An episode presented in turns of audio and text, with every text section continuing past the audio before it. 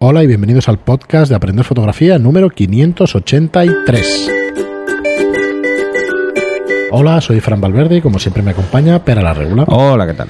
Muy buena, espera, pues bienvenidos al programa 583 de Aprender Fotografía. Y antes de empezar con el contenido, recordaros que tenemos nuestros cursos en aprenderfotografía.online para que podáis aprender esta bonita afición de, para los que os vais a dedicar de manera profesional o los que os vais a dedicar de manera amateur a esto de la fotografía.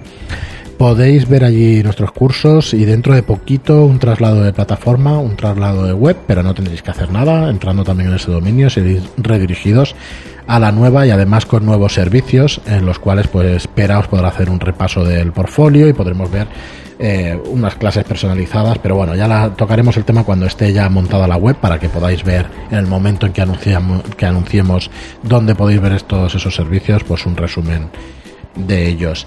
Bueno, en este programa vamos a empezar el primer curso que tenemos, un repaso al primer curso que tenemos de iniciación a la fotografía digital. No es un repaso al curso, sino que vamos a dar el contenido real. Lo que pasa es que en este curso pues vais a tener apoyo de diapositivas y los temas van a estar más desarrollados. Pero sí que nos parece interesante que empecemos un poco por el principio, ya que llevamos ya tres años con el podcast y, y un montón de programas, y a lo mejor puede costar un poquito pues empezar empezar por el programa número uno cuando se llevan 582, 583 con este programas. Así que hoy vamos a empezar el curso de iniciación a la fotografía digital y así lo llamaremos en el título para que la gente que empiece de nuevo pues se pueda enganchar. Siempre es bueno que todo este tipo de cursos tan básicos los vayáis repasando con nosotros, incluso siendo profesionales, porque hay muchas de las cosas que al final... Puede haber detalles que... Sí, a ver, estamos hablando de detalles, ¿eh? si ya sois profesionales y lleváis años en esto de fotografía, no vamos a descubrir aquí nada que no, que no sepáis. Pero bueno, un rango dinámico, por ejemplo, unas, un, un, joder, un sistema de zonas, hay cositas que sí que te pueden sonar, que piensas que puedes tener claras y a lo mejor no sabes exactamente todos los detalles. A ver, Bueno, ¿qué vamos hay- a tratar? Y además hay que avisar que es un curso denso, ¿eh? Sí, pero bueno, seremos capaces de hacer un resumen. Sí, sí, no, pero más que nada para que la gente que empieza tiene que tomárselo con calma. Claro, ¿vale? claro. No, Ir pasando ver, capítulos así a la brava decimos- no va a hacer que aprendáis. Correcto. Tenéis que pararos en los conceptos e intentar interiorizarlos. Y si no tenéis claro mm, qué mm, he querido explicar, para eso tenéis el canal de enviarme una pregunta. O sea, Sí, me preguntáis y no os cortéis, porque además es que es en privado, ¿eh? Tampoco, tampoco pasa nada. O sea, os contesto a vosotros. Correcto. Vale. A ver, mm, siempre Aunque yo lo dicho haremos, lo haremos de- abierto también en la Correcto. nueva plataforma Yo lo para que la gente se de- retroalimente. En un montón de programas. A ver, eh, cuando, cuando tú hablas, pero en general, estás diciendo una frase muchas más cosas de las que puedes decir en una frase. Quiero decir, es un, son cursos para que podáis digerirlos, para que podáis verlos varias veces y para que acabéis pues interiorizando conceptos. Mm. Bueno, aunque Así estoy muy acostumbrado a la docencia, a veces se me puede ir un poco la pinza, Sí, como a todo el mundo, y explicar un concepto pensando que se entiende. Y luego no es así, pues por eso las preguntas es importante. No, ya sabes que yo es muy dices, básico, un ¿eh? paso de luz, un paso de luz, pues Digo que, es, digo que es denso, es denso por contenido, pero que Claro, es, claro. es un lenguaje muy fácil, ¿eh? O sea, no os va a costar mucho. Bueno, ¿qué vamos a tratar? Vamos a ver aspectos como la luz, la cámara, el rango dinámico, el balance de blancos, los objetivos, los filtros, el diafragma, el ISO, los perfiles de color, la calidad de la imagen, la profundidad de campo, la hiperfocal, la medición y la, compes- y la composición en general, ¿ale? Sí, En vamos a hacer una introducción a la muy composición. básica, ¿vale? Pero es necesario hacer todo este repaso para que tengamos pues conceptos básicos bien claros. Entonces, este programa lo vamos a llamar la, introdu- es la introducción a la iniciación de la fotografía digital y es la luz. Básicamente eh, vamos a tratar un tema de luz. ¿Qué los es que, la luz? los que me conocéis desde hace ¿Cómo se tiempo ya sabéis que lo mío es obsesión con la luz. Sin luz no hay fotografía y por lo tanto es muy importante que entendáis cuáles son las peculiaridades de la luz y los efectos que tiene en la fotografía.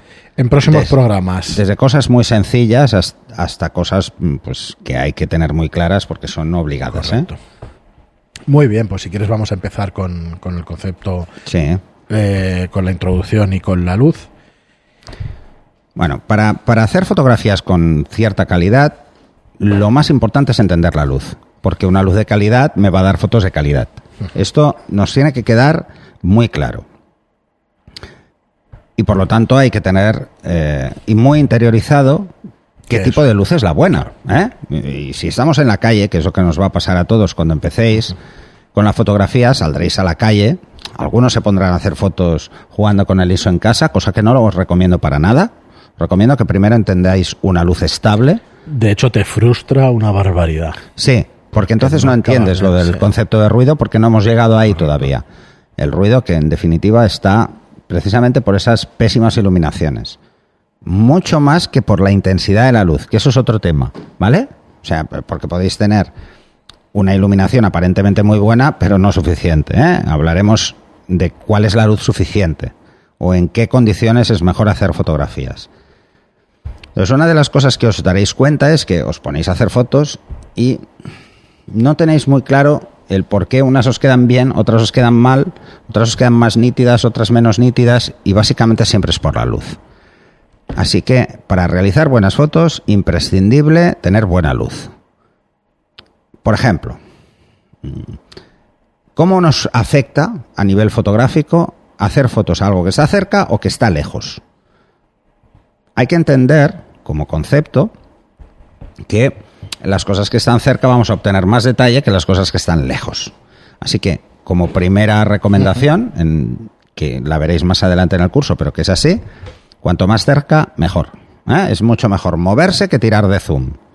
¿Vale? Y acercarse. A no ser que yo busque otro efecto, que ya lo veréis. Mucho es muchísimo mejor, ¿eh? Yo Muchísimo. quiero in- yo- sí, es que quiero incidir sobre eso porque parece que no tenga importancia. Entonces- pero la definición del objetivo tiene mucho que ver con esa. Hmm. O sea, es que la resolución te da al final la definición. Entonces acércate porque los objetivos suelen funcionar mejor.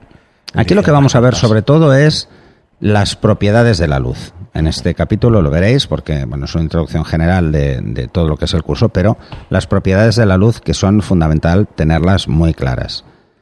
Eh, luego, por ejemplo, también cómo interpreta nuestra cámara los colores y por qué los interpreta de una forma determinada y algunas veces mm, podemos pensar que, que algo hace mal.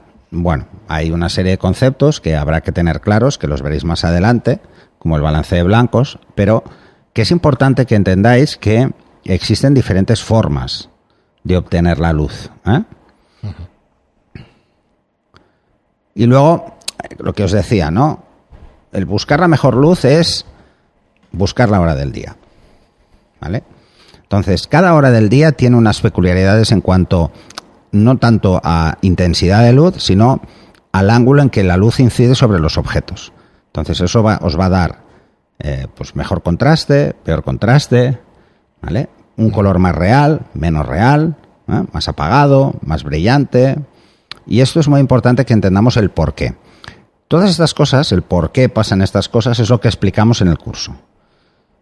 ¿Vale? ¿Por qué, por ejemplo, si tenemos el sol a la espalda, vamos a subir mucho el tono de las fotografías, el color va a subir, pero vamos a perder textura, vamos a perder ese contraste en las texturas.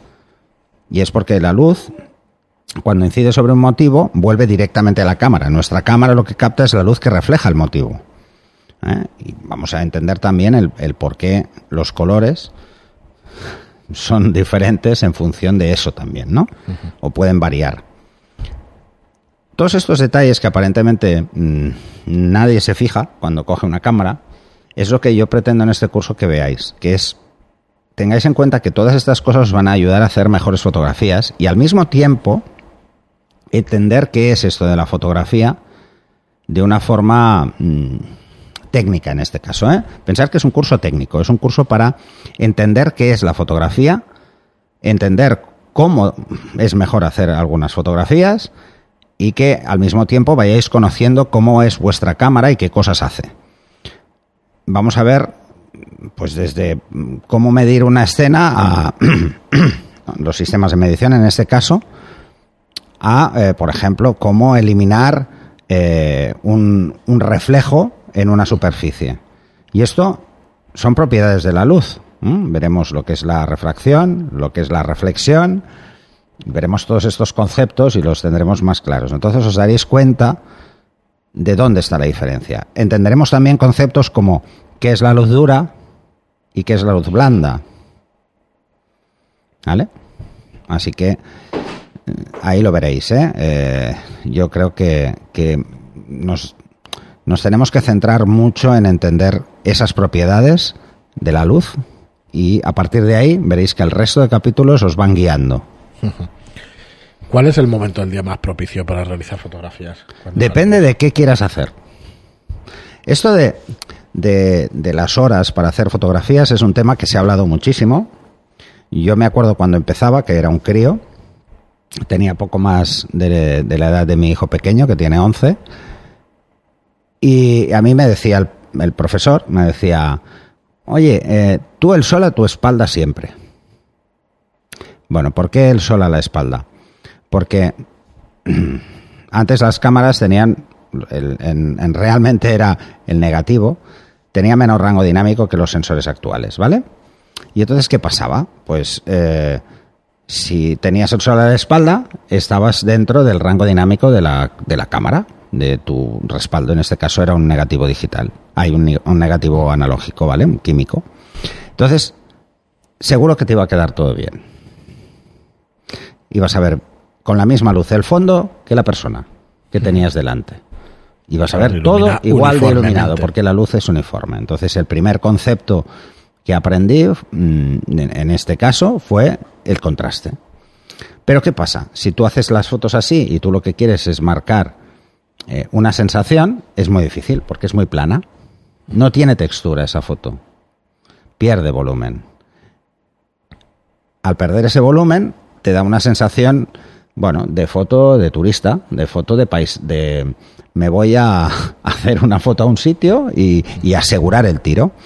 Entonces, la mejor hora es la que necesita el motivo que tú quieres fotografiar. Y no va a ser lo mismo. Tú imagínate, si tienes un fondo muy claro y tienes a la persona vestida de claro y tienes el sol a tu espalda para hacer la foto, aparentemente la sensación es que se funde con el fondo. No hay contraste. Si no hay contraste en una fotografía, no vas a transmitir un mensaje muy claro, sino que va a ser una foto muy limpia. ¿Cuándo hacer fotos limpias? Cuando quieras. ¿Cuándo jugar con el contraste? El contraste no es más que pasar de luz a sombra, o sea, que las sombras aparezcan. Pues bueno, ya te das cuenta de que eh, la hora del día y el ángulo en el que tú te pones con respecto a la luz, en este caso el sol, va a afectar muchísimo a la hora de hacer tus fotos. Si te pones a contraluz, tienes muchísimo contraste. Hay más luz detrás que delante. Y aquí es donde mucha gente pues cree que puede solventar esos problemas. Entonces, ponen la luz para el primer plano y el fondo queda reventado. O se ponen muy laterales al sol. Y entonces, ¿qué pasa? Que un lado de la cara está perfecto y el otro lado está negro. Claro. Vale, pues, este tipo de detalles son importantes tenerlos claros a la hora de entender la luz. La mejor hora, siempre, o sea, lo ideal, ¿eh? lo ideal es evitar, sobre todo al principio, ¿eh? luego iréis jugando y os daréis cuenta de que podéis sacar partido. Pero sobre todo evitar las sombras hacia el suelo. Quiere decir que el sol esté muy alto. ¿eh? En verano, mediodía. del día. Verano, mediodía. Verano. Porque en invierno nunca está tan cenital. En, ni- en ninguna época del año, salvo en verano, está tan cenital. Eh, cenital es la luz totalmente Viene de arriba. desde arriba, ¿eh? Entonces, ¿por qué? Porque lo que vais a ver, pues por ejemplo, es que la nariz proyecta una sombra por la boca, que las cejas tapan los ojos y quedan oscuros. No van a ser imágenes demasiado atractivas No. por lo que entendemos de ellas. ¿eh? De, Vale. de atractivas. Eh, lo que sí, si queremos hacer una situación plana y una situación de. de Pero estilo, otra de pues las bueno, cosas que vemos aquí es, si entendemos cuáles son las características de la luz, claro. entenderemos que tenemos opciones para poder hacer fotografías con contraste en situaciones que la luz no nos favorece. Y veréis, pues, por ejemplo, eh, tanto la refracción como la reflexión, ¿eh? que son dos conceptos que veréis. Cosas tan sencillas como poner a alguien al lado de una pared blanca, cuando el sol es muy lateral, para que rebote la luz. Ese tipo de detalles los iréis viendo y entonces os daréis cuenta cómo va cambiando. La diferencia, como decía al principio, de la luz dura a la luz eh, suave o blanda, básicamente es algo tan tonto como el tamaño de la fuente de luz. Si la fuente de luz es muy grande, la luz es blanda. Si es pequeña, la luz es dura. Es así. La luz es blanda si es suave, es lo mismo, el concepto de luz suave. A ver, blanda. normalmente se diferencia entre la... Hay diferentes conceptos que tratamos, ¿vale? Hablamos de luz dura y no especificamos nada más. Y luego hablamos de luz blanda, luz suavizada o tamizada. ¿Vale? En el, eh, la luz mm, blanda es aquella que es grande. Y cuando está suavizada o tamizada es que hemos restado más contraste todavía. ¿Mm? No solo por el hecho de que sea grande, sino por el hecho de que hemos puesto filtros a la luz. ¿no? Para hacer que ésta sea todavía más, más suave. ¿Mm? Estos conceptos, que son imprescindibles en fotografía de estudio, por ejemplo, también lo son cuando estamos en la calle, cuando estamos haciendo fotos en general, porque nos van a ayudar a transmitir en nuestras fotografías un momento más concreto, eh, no- que es algo que, bueno, lo que intento explicaros en este capítulo son las propiedades de la luz y cómo esas propiedades de la luz afectan al resultado.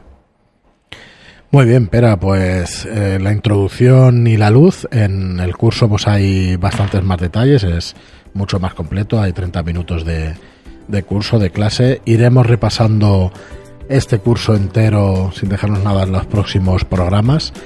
Así que nada, muchísimas gracias a todos por estar ahí. Lo vamos a dejar aquí, este capítulo. Muchas gracias por vuestras reseñas de 5 estrellas en iTunes. Ya sabéis que si os gusta el programa nos podéis dejar una reseña de 5 estrellas que nos va a ayudar muchísimo a la difusión del programa. Muchas gracias también por vuestros comentarios y preguntas en iBox. Y hasta el próximo programa. Hasta el siguiente.